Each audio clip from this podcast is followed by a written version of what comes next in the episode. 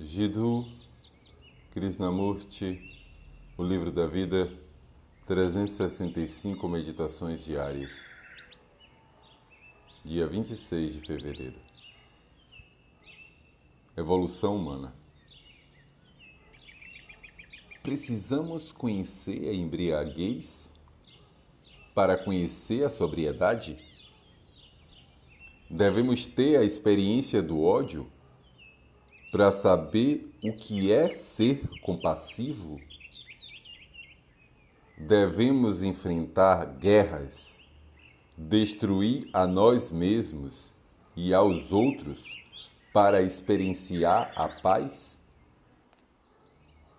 Certamente, essa é uma maneira totalmente equivocada de pensar, não é?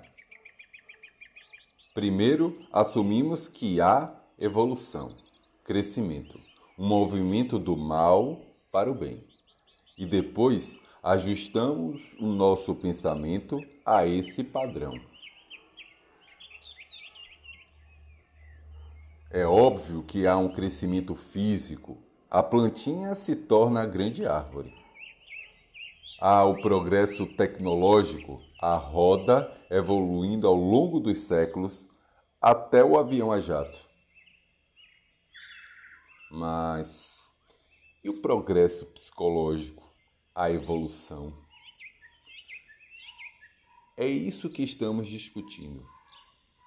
Se há um crescimento, uma evolução do eu, começando pelo mal e terminando com o bem. Mediante um processo de evolução, no correr do tempo, pode o eu que é o centro do mal, algum dia se tornar nobre e bom? É claro que não. Aquilo que é mal, o eu psicológico, sempre permanecerá mal. Mas não queremos encarar isso. Achamos que por meio do processo do tempo, do crescimento e da mudança, o eu finalmente vai se tornar realidade. Essa é a nossa esperança, nosso anseio. Que o eu seja aperfeiçoado com o correr do tempo. O que é esse eu?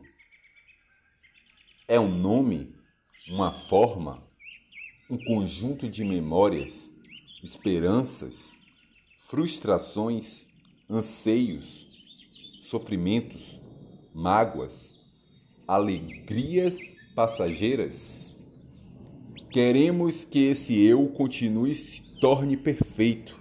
E por isso dizemos que além do eu, há um super eu, um self mais elevado, uma entidade espiritual que é atemporal. Mas, como temos pensado nela, essa entidade espiritual ainda está dentro do campo do tempo, não é? Se podemos pensar nela, é óbvio que ela está dentro do campo do nosso raciocínio.